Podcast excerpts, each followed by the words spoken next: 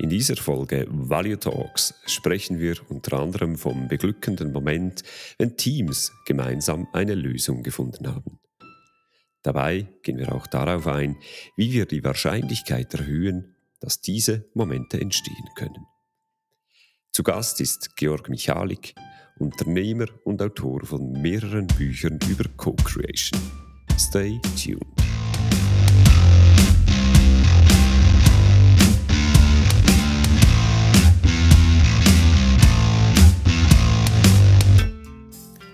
Hallo und herzlich willkommen zu Value Talks, dem Podcast zu Business Agility, Scrum und allen weiteren Themen rund um Agilität. In Value Talks ist regelmäßig ein Gast bei mir im Studio und wir unterhalten uns zu einem Schwerpunktthema. Persönlich, direkt, authentisch. Mein Name, Ari Wieland.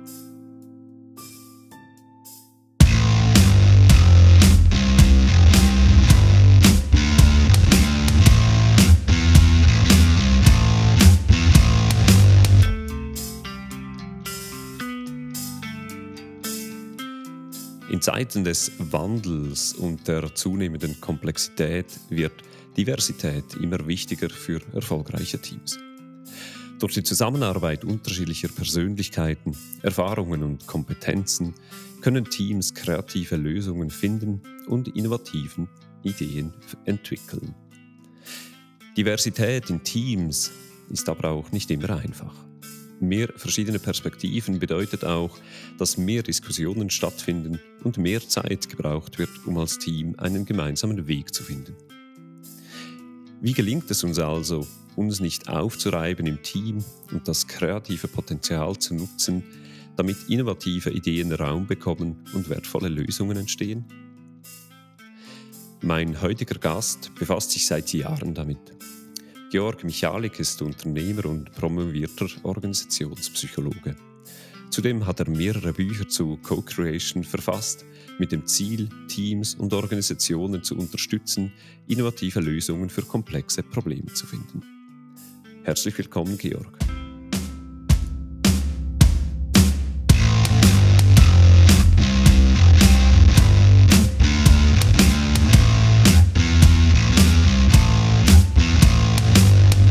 Herzlich willkommen auf meiner Seite und vielen Dank, Ari, für die Einladung. Georg, erzähl etwas von dir und was du so machst. Das ist eine sehr offene, sehr breite Frage. Ähm, nicht ganz einfach. Ich, ich hänge damit an, in deiner, in deiner Intro hast du gesagt, authentisch. Ähm, also fange ich authentisch an. Authentisch heißt für mich, ich bin Mensch und als Mensch und Organisations- Psychologe, also wie der Name schon sagt, Menschen in Organisation, Psychologe, ähm, habe ich von mir selber erkannt, was ich kann, was ich nicht kann und wo Menschen gemeinsam anstehen miteinander, wenn sie zusammenarbeiten. Und ich war ja viele Jahre in zentralen Funktionen tätig äh, von Organisationen und ich fand das immer wirklich irritierend, wie wir selbst nicht in der Lage sind ähm, oder schwierig in der Lage sind, uns schwer tun, miteinander wirklich, wie du sagst, innovativ zu sein. Ja, schon effizient zu sein und uns nicht mehr zu behindern, als uns zu nützen. Und das, das hat mich immer schrecklich gestört. Und ja, du merkst schon, wenn ich von mir erzähle, komme ich direkt ins Thema Arbeit und was, was meine Berufung ist. Und ich glaube, meine Berufung liegt genau darin, Menschen miteinander ins sinnvolle Tun zu bringen. Denn das ist für mich eine Herzensangelegenheit. Also es ist mehr ähm, für mich als nur Berater sein, unterwegs zu sein. Es ist für mich eine ganzheitliche Aufgabe, in der ich meine Aufgabe darin sehe, Menschen miteinander darin zu unterstützen, dass in die Welt zu bringen, was ihnen am Herzen liegt. Ja, das. Sonst auch auf der privaten Seite, ich wohne im Aargau, ähm, äh, verheiratet. Wir haben drei erwachsene Kinder, die noch alle zu Hause wohnen und äh, rundum glücklich und zufrieden. Und äh, du hast angesprochen, du warst in zentralen Funktionen tätig und jetzt bist du ja unterwegs als, äh, als Coach oder wir haben uns vorhin unterhalten über äh, Consultant. Ähm, das Coaching behagt dir, glaube ich, da eher vom Begriff her. Was hat dich dann dazu bewogen, diese zentralen Funktionen in zum Teil sehr großen Organisationen aufzugeben und ja, den Sprung ins eher Ungewisse zu wagen? Ähm, in allererster Linie das Alter. Äh, als ich um die 50 wurde, und das ist jetzt sechs Jahre her, ich gedacht, es muss noch mal einen Wandel in meinem Leben geben. Also äh, tatsächlich ein sehr persönliches Motiv. Sagen, ich möchte mit all den Dingen, die ich mir in den Jahren aneignen durfte, noch was tun, wo ich das Gefühl habe, dann kann ich mehr bewegen, als das in den Organisationen selber der Fall ist. Und so habe ich dann mit, ja, mit 50, 51, um genau zu sein, den Sprung in die Selbstständigkeit mit der Firmengründung gewagt. Und jetzt bist du unterwegs mit äh, in, in, in der Mission Co-Creation in die mhm. Unternehmen, in die Teams zu tragen. Was ist Co-Creation genau? Und was muss ich mir darunter vorstellen? Ich habe eine Definition, die ist sehr kurz. Es gibt, auch in meinem Buch gibt es, gerade weil wir gerade eben an dem CRS am Durchführen sind, lese ich mein eigenes Buch gerade wieder und bin überrascht, wie viele Definitionen ich da äh, gefasst habe für Co-Kreation oder Co-Creation. Aber im Kern, wenn wir es wirklich kurz machen sind, will, dann heißt für mich Co-Kreation, wenn Menschen gemeinsam Gemeinsames erreichen. Das Gemeinsame erreichen. Und das ist zwar nur ein kleines E, was am Schluss von gemeinsam hängt, das Gemeinsame. Ähm, aber das macht einen riesen Unterschied. Denn was wir täglich erleben, alle, die mit anderen zusammenarbeiten, dann wissen die, dass äh, wir viel gemeinsam tun, ohne dass dabei etwas Gemeinsames rauskommt. Und dann ist natürlich die Frage, irgendwas muss da ja falsch laufen. Also irgendwas läuft nicht wirklich effizient, effektiv in der Art, wie wir zusammenarbeiten. Also es ist schön, dass wir zusammenarbeiten, aber wir haben vielleicht noch nicht den letzten Kniff raus, äh, wie wir das richtig gut machen, dass das Gemeinsame entsteht. Ja, das, das ist für mich ist Co-Creation das, wenn äh, das Gemeinsame entsteht. Und woran erkennen wir denn äh, solche gemeinsame Lösungen? Ja, gemeinsame Lösung erkennen wir daran, dass alle, die an dieser Lösung gearbeitet haben, die von der Lösung betroffen sind, die sie mit umsetzen, dass die für diese Lösung einstehen, dass die dahinter stehen, dass sie, wie man so schön sagt, die extra Meile gehen, dass es sich so für sie anfühlt, als wäre es ihre eigene individuelle Lösung. Das heißt, wenn die gemeinsame Lösung zur eigenen Lösung wird. Wenn die Menschen nicht mehr sagen, die anderen haben, sondern wir haben. Und einen Stolz dabei empfinden, dass es dieses Wir gibt, dass man das gemeinsam tut, gemeinsam entwickelt und als Team vorantreibt. Dann glaube ich, dann haben wir was, was wir Co-Kreation nennen können. Was sind äh, Voraussetzungen, damit solche gemeinsamen Lösungen entstehen können? Äh, ja, das ist jetzt eine große Frage. Es gibt sehr viele Voraussetzungen. Es, ich, wenn ich es mal allgemein fasse, es gibt natürlich mal strukturelle Voraussetzungen. Also das heißt, es gibt all die Voraussetzungen, die etwas mit den Ressourcen, mit der Zeit, mit dem zur Verfügung stehenden Geld, mit dem Auftrag, mit den Möglichkeiten zu tun haben. Also kurz gesagt mit den Rahmenbedingungen zu tun haben. Die darf man auf keinen Fall unterschätzen. Dann gibt es die Voraussetzungen, die in den Menschen liegen. Ähm, das heißt, sind sie bereit vom, von ihrer Haltung, vom Mindset her und so weiter auf diesen Prozess einzusteigen. Dann ist der Prozess selbst. Wie gestalten wir diese Verbindung von Menschen? Also geben wir dem überhaupt eine Chance? was stellen wir in den Vordergrund, wie gehen wir vor, wie, wie stellen wir dieses Wir her.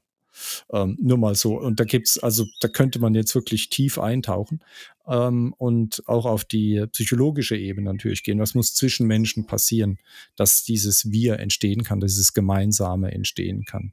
Aber es sind, es sind sehr viele verschiedene Aspekte, die entstehen müssen. Und es gibt auch ziemlich viele Aspekte, die dem auch im Wege stehen. Also es ist, sagen wir mal so, nicht ganz so einfach, wie es klingt.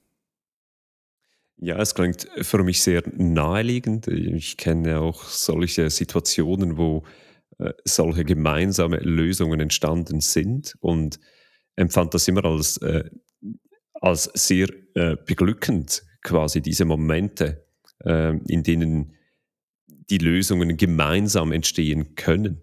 Und gleichzeitig äh, habe ich das nie so reflektiert, um das wirklich festmachen zu können. Ja, was, was äh, war jetzt das Entscheidende, dass das entstehen konnte? Ähm, kannst du da vielleicht noch etwas ja. mehr von der psychologischen Seite her, ähm, erklären? Das interessiert mich sehr.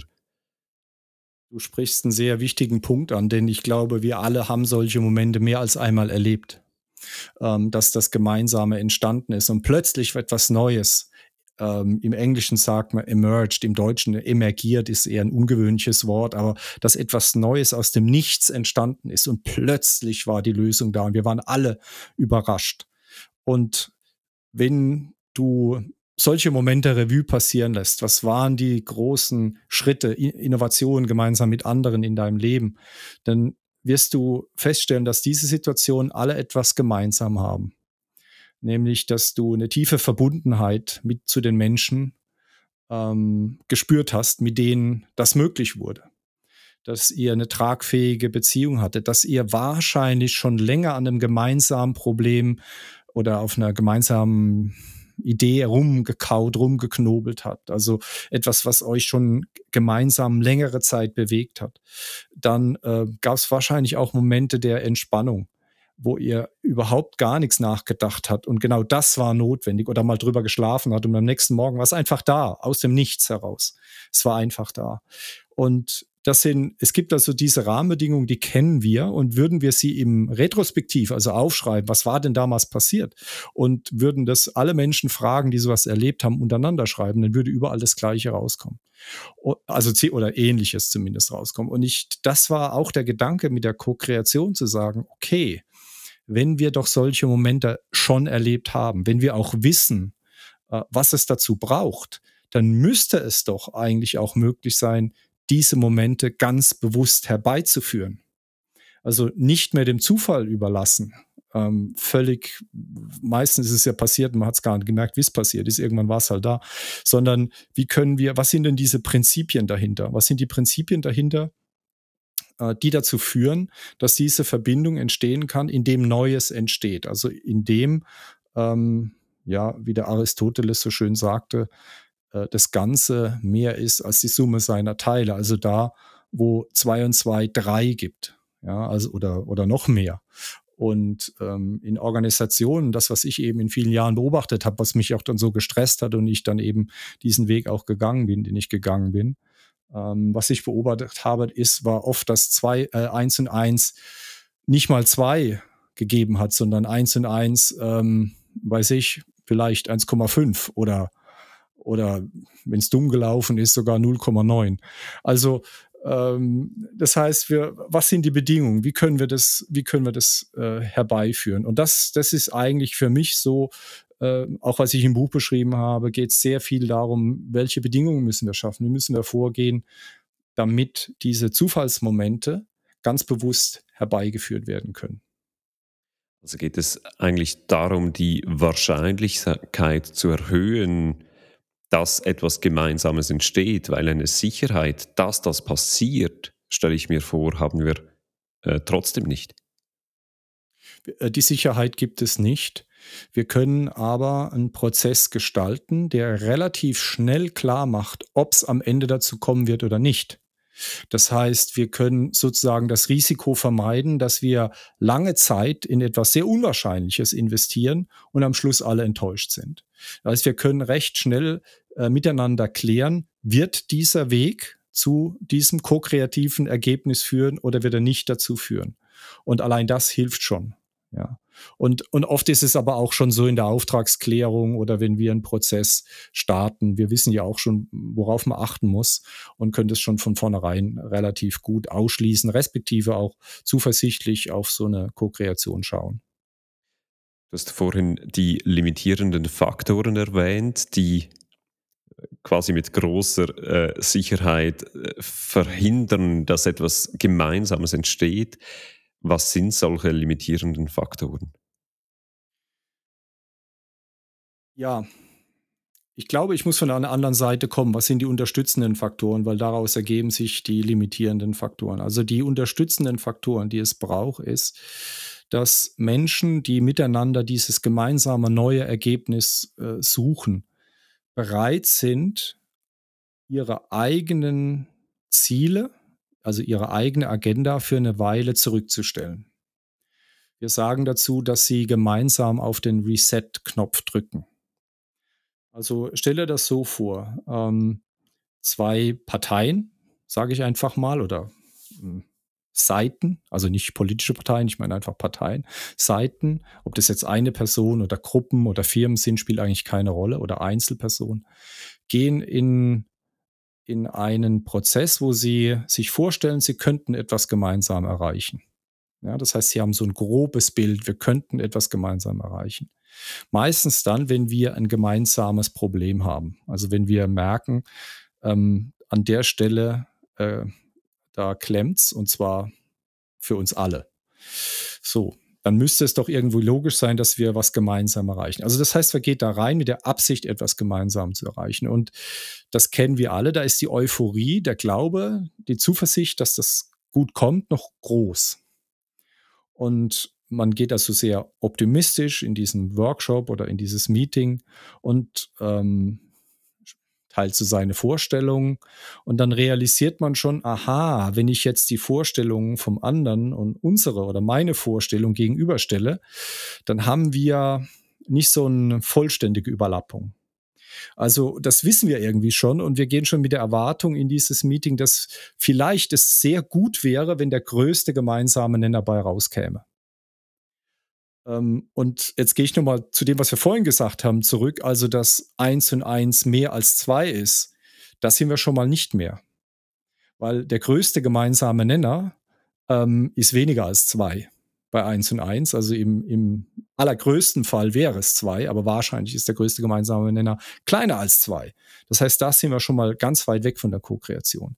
Aber es wird noch schlimmer, ähm, weil in diesem Prozess merken dann die Beteiligten, dass sie Zugeständnisse machen müssen von ihren ähm, Organisationen, wo sie herkommen, von den Bereichen oder auch wegen ihren eigenen Zielen die dem in Wege stehen. Sie müssten ja dann loslassen von dem, was sie eigentlich wollen.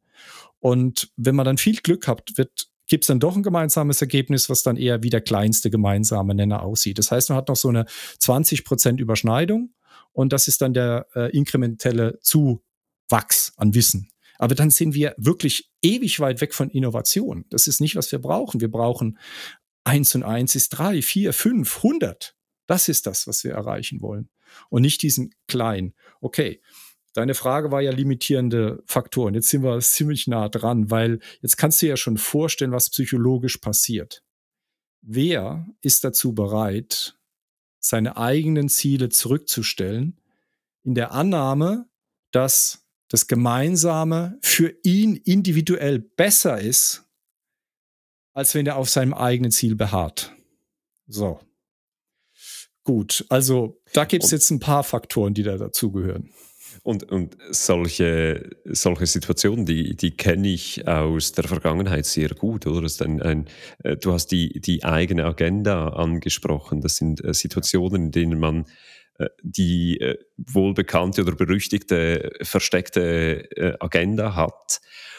Und die hat ja einen Grund, weshalb die da ist. Ähm, und ja. dieser Grund ist dann die Frage, ja, ist der persönlich bedingt, liegt er in der Natur oder in, in dieser Person, die da teilnimmt, oder liegt im System, dass also die Person in der Rolle, die sie im Unternehmen hat, äh, quasi gezwungen wird, diese Interessen zu ver vertreten. Mhm. Also das könnte eine Variante sein. Ich, ich sehe so ganz grob drei Faktoren, die dem im Wege stehen können. Da ist einmal das, was du eben, also du, geh mal systematisch vor, da ist einmal das ganz äh, Faktische. Also das, das, die Rahmenbedingungen sind einfach nicht da. Also das heißt, die Person sagt, ich würde ja, aber es liegt einfach nicht drin. Ich darf nicht sozusagen. Die Rahmenbedingungen sind nicht gegeben. Ähm, oder auch äh, sehr wahrscheinlich ist, dass man das gemeinsame Ziel gar nicht sieht. Oder auch nicht den wirklichen Nutzen. Also man sieht schon, ja, es würde schon, es wäre schon irgendwie cool, wenn wir das erreichen würden, aber so groß ist der Mehrwert dann auch wieder nicht, was man sieht, als dass sich es lohnen würde, für uns in diese Co-Kreation einzusteigen. So, also einmal was so die, die mehr äh, faktischen Rahmenbedingungen, würde ich sagen, die in allererster Linie zuschlagen. Das zweite hat dann etwas, ähm, ein zweiter Faktor, den ich sehe, mit der Persönlichkeit zu tun. Also, was haben wir denn für Persönlichkeiten, die in diesem, also auf der psychologischen Ebene, was haben wir für Persönlichkeiten, die in diesen Prozess einsteigen? Ähm, zum Beispiel in der Organisationsentwicklung oder wenn wir sagen, wir wollen eine agile, ko-kreative Kultur entwickeln. Was haben wir denn für Sponsoren im Unternehmen, die hinter diesen Prozessen stehen und wozu sind die bereit? Also wenn ich jetzt Menschen habe, die den Wunsch haben, ähm, stark zu kontrollieren und Einfluss zu nehmen, dann wird es schwierig, weil äh, Co-Kreation und Agilität heißt Loslassen und dezentrale Verantwortung. Das kann ich nicht, wenn ich sage, aber ich muss immer die Fäden in der Hand haben, dann wird es schwierig. Und das ist natürlich auch im Co-Creation-Prozess selbst so. Wenn ich jemand im Prozess habe, der steuern möchte, dann lässt er sich ja nicht auf den Prozess ein. Also je nachdem, ja, was habe ich für Persönlichkeiten. Und, und ein dritter Faktor sind ähm, alles, die würde ich Vertrauensfaktoren nennen. Also die sind sehr zahlreich. Viele Vertrauensfaktoren oder Faktoren, die vertrauensunterstützend oder vertrauenshindernd sind. Also sagen wir beispielsweise Kompetenz könnte so etwas sein oder die Erfahrung oder die Kultur, die dahinter steht oder die Transparenz, äh, die in der Kommunikation herrscht. Also es gibt ja, also man kann ja solche Listen mit Vertrauensfaktoren äh, erstellen. Da gibt es ziemlich viele Faktoren ähm, die da im Wege stehen könnten oder eben auch unterstützen, denn beides, ja, es, also jetzt haben wir gerade hindernde Faktoren, aber alle drei sind genauso gut unterstützende Faktoren. Also nochmal der erste, die Rahmenbedingungen. Ja, die Rahmenbedingungen könnten genauso sein, dass wir das genau jetzt, genau darin unsere Chance sehen in der Kooperation. Die Rahmenbedingungen könnte sein, dass die Persönlichkeiten da drin ähm, super unterstützen und super offen und super reflektiert sind und sagen, ja, geil, lass uns, ja, komm, vergiss einfach, was wir bisher gesagt haben, lass uns nochmal von vorne anfangen. Und natürlich, es könnte eine tolle gemeinsame Geschichte, wo jeder bereit ist und sagen, ich gebe einen Vertrauensvorschuss und lass uns das miteinander tun. Also du siehst, es kann in die eine wie in die andere Richtung gehen. Ähm, aber ich glaube, es ist, es wird, ähm, ich, ich würde Co-Kreation auch nicht sagen, das ist äh, etwas, was wir jeden Tag gerade so macht, sondern es, du merkst, es ist, es ist schon ein gewisses Investment. Also äh, ich meine jetzt nicht so sehr finanziell oder so, sondern ich meine, es ist ein Investment vom sich drauf einlassen. Ja, vom sich drauf einlassen. Und es braucht Zeit, es braucht Raum, weil es geht um Beziehungen zwischen Menschen. Das kann ich nicht einfach mal so schnell instrumentalisieren. Das braucht einfach auch seinen Raum. Das heißt auch, die, die unterstützenden Faktoren zu überwinden oder beziehungsweise die, ähm, die limitierenden Faktoren zu mhm. überwinden, das ist nicht ein, etwas, das dir in einem Setting oder in einer Session gelingt, sondern das ist ein, ein länger, je nachdem längerer Prozess, den das braucht dann. Ähm, kommt auch da wieder wie immer, ne? Also relativ kommt drauf an, was wir erreichen wollen. Wenn ich jetzt mal relativ klein mache und sage, wir haben ein gemeinsames Thema, also ein, wir wollen ein neues Projekt miteinander starten. Ja? Wir haben ein gemeinsames Problem, das wollen wir lösen. Und grundsätzlich sind alle Parteien an der Lösung interessiert. Ähm, sagen wir mal, wir wollen ähm, äh, SAP neue einführen, neues, neue Software einführen und wollen die Projektorganisation zusammenbringen. Wie wollen wir zusammenarbeiten? Ähm, da würde ich sagen, ich denke, in zwei Tagen sind wir soweit arbeitsfähig, dass wir am Ende von den zwei Tagen diese, diesen Nenner geschaffen haben, wo wir uns aufeinander einlassen und miteinander ein gemeinsames Ziel definiert haben und die Meilensteine definiert haben, an denen wir unseren Erfolg festmachen werden. Also für, also für so ein Projekt Kickoff ähm, mit allem drum und dran würde ich sagen, zwei Tage. Wenn du natürlich über Kulturveränderung redest, dann reden wir über, klar, dann geht es ja um alle und um Wiederholung und um viel. Ja, dann reden wir eher über nicht zwei Tage, sondern zwei Jahre. Also je nachdem, wie, wie tief wir da gehen wollen. Vielleicht noch äh, als Abschlussfrage von diesem ersten Teil von unserem ja. Gespräch. Weshalb braucht es für diese gemeinsamen Lösungen einen eigenen Begriff oder einen neuen Begriff Co-Creation? ich habe ganz in meinem Buch ganz am Anfang ähm, zitiere ich den Gerald Hüther.